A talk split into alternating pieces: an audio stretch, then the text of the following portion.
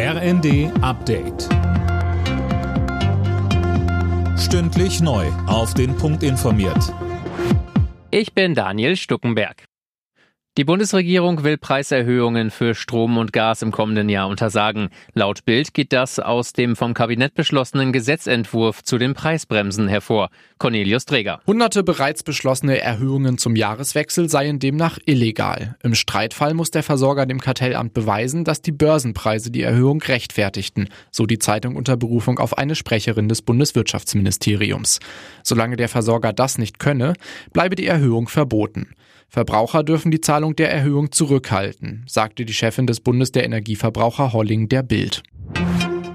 Eine höhere Homeoffice-Pauschale, höhere Steuerfreibeträge und eine Übergewinnsteuer für Energieunternehmen. Das alles hat der Bundestag für das kommende Jahr beschlossen. Konzerne, die mehr Gewinn machen als in den letzten Jahren, müssen diesen zusätzlich versteuern. Die umstrittenen Klimaaktivisten der letzten Generation haben weitere Proteste für die kommende Woche angekündigt. In Berlin und München soll es wieder Blockaden geben. Die Innenminister der Länder wollen unterdessen prüfen lassen, ob die Gruppe als kriminelle Vereinigung eingestuft werden kann. Außerdem wurde eine bessere Zusammenarbeit vereinbart. Bayerns Innenminister Hermann. Wichtig ist ein frühzeitiger Informationsaustausch genauso wie ein länderübergreifendes Zusammenwirken bei der Durchsetzung präventivpolizeilicher Maßnahmen. Wir müssen alle rechtlichen Möglichkeiten ausschöpfen, um Straftaten von Klimaaktivistinnen und Aktivisten zügig und konsequent zu ahnden.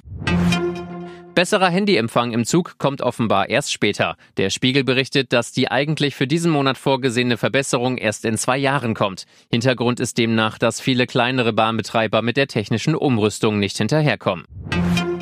Bei der Fußball-WM in Katar hat sich die Schweiz das letzte Achtelfinalticket gesichert. Gegen Serbien gab es zum Vorrundenabschluss ein 3 zu 2. Kamerun besiegte die schon vorher qualifizierten Brasilianer mit 1 zu 0. Die Schweizer müssen im Achtelfinale gegen Portugal ran. Brasilien trifft auf Südkorea. Alle Nachrichten auf rnd.de